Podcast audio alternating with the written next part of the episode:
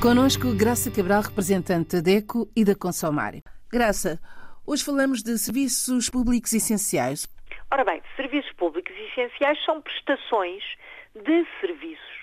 Portanto, não são produtos, são serviços que são indispensáveis para a nossa vida, não é? São que satisfazem as necessidades básicas da nossa vida, da vida do dia a dia de todos os consumidores. Na prática, de que é que estamos a falar? Da água, da eletricidade, do gás, dos serviços postais. Atenção, esquecemos muitas vezes os serviços postais, também são serviços públicos essenciais, e depois o telefone e as telecomunicações.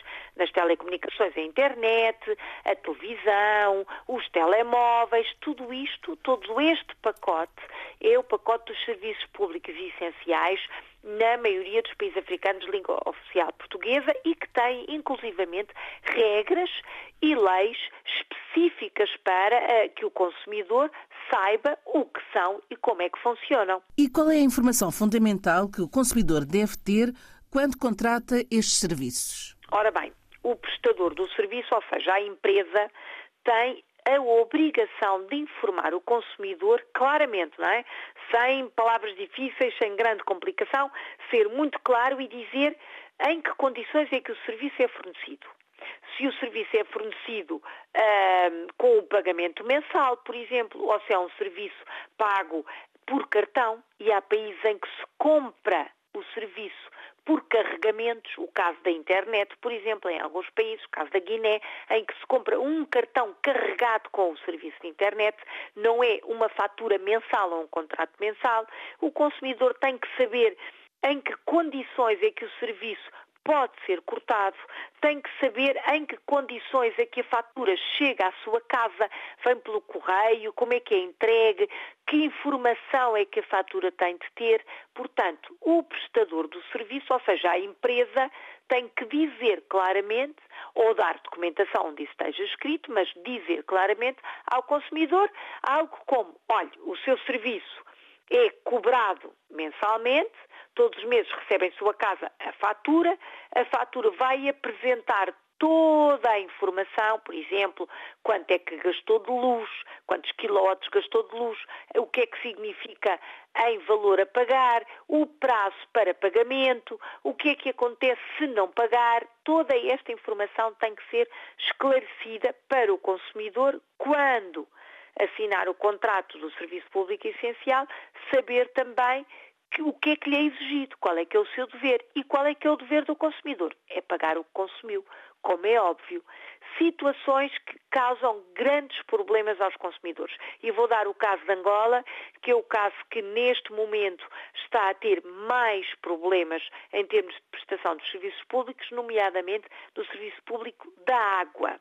O corte do serviço público não pode acontecer sem um pré-aviso. Ou seja, uh, o consumidor, se não pagar, e tem que o fazer, mas não pagou, esquecimento, não pôde, seja por que razão for, o consumidor tem de receber uma outra carta da companhia que leva água à sua casa, informando que não pagou, tem um, um prazo para fazer, para pagar. E esse prazo é um prazo mínimo de 20 dias no caso de Angola, mas que é variável nos outros países. E o consumidor tem de se informar qual é esse prazo.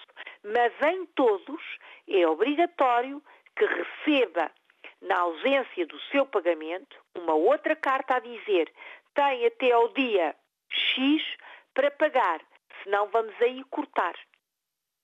Este pré-aviso do corte é obrigatório, tal como é obrigatório que o serviço dê um prazo de pelo menos 10 dias para o consumidor pagar a conta.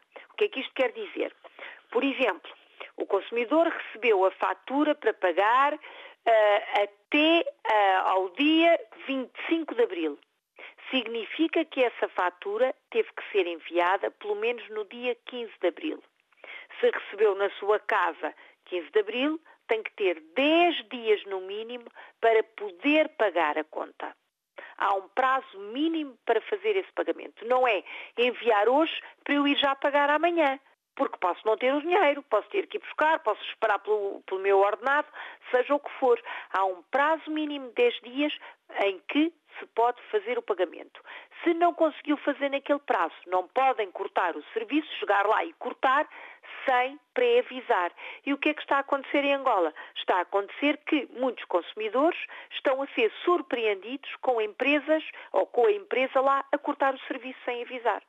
Isto não pode acontecer. Seja luz, seja água, seja o telefone, tem que haver uma informação prévia. Estes são deveres e direitos do consumidor e da empresa. E o consumidor, quando assina este contrato, precisa de ser informado. Não lhe deram a informação? Pergunte, já sabe, pergunte, peça ajuda a uma, a uma associação de consumidores, à Consumar, à ADECO, estamos aqui para ajudar todos os consumidores que nos ouvem. Para a semana? Para a semana vamos falar de algo diferente, vamos falar de alimentação, alimentação equilibrada e sustentável. Até para a semana. Até para a semana. Olhe por si, novo espaço dedicado aos direitos do consumidor em África e em Portugal.